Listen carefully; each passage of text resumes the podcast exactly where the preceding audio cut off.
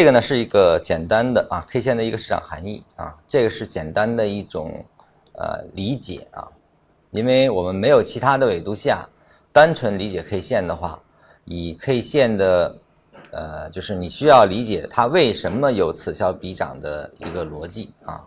那我们单从 K 线角度来去想这个问题的话，那么这个就是一个逻辑了啊。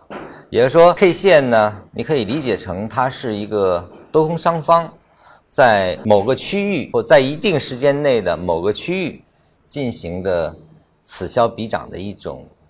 争夺啊，价价格的争夺。那么它是资金博弈留下的一个痕迹，它更像是一个一张作战地图。决定一根 K 线是否重要的呢？我们常常理解的是，这是根大阳线、大阴线，对吧？它能起到决定的作用啊。其实不是，而是在它的位置，呃，它是否是一个关隘的地方？因为你这个我们说了，既然是作战地图，就一定有一些关隘，对吧？有一些呃，就碉堡这样的。啊，比较重要的防守位。那么在这种防守位啊，无论是多方的防守还是空方的防守，啊，形成打破的那个地方啊，那可能就是最重要的 K 线。大阴大阳未必是啊，但是这个带量的一些小阴阳、小阳线，由于它处在打破平衡的位置，而显得尤为重要。呃，这个其实已经在引着大家去思考，那么多 K 线，我应该关注哪几个啊？他们在表达什么样的市场信息啊？就是要建立这样的一种思维，开始建立啊。呃，那么 K 线的观察，因为它是必须要结合成交量，成交量到底意味着什么啊？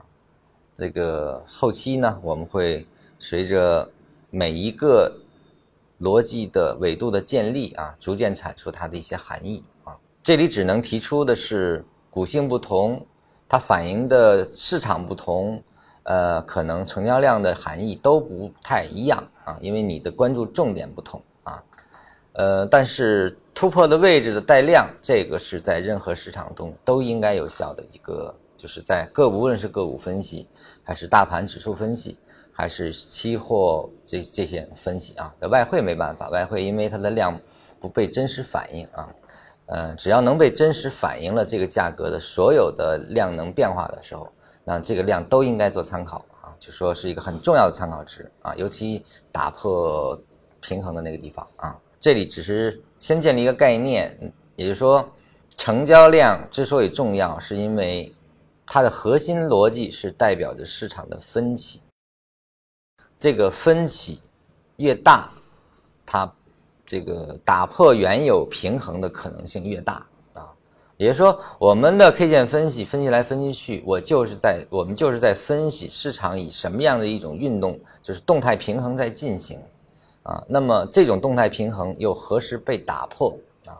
在动态平衡中，就是我们常说的趋势延续中啊。那么。动态被打破的时候，可能就是趋势被改变的时候啊。所以说，掌握这两个思思考点，呃，这个两这两条线啊，就是我们掌握 K 线分析的最关键的钥匙。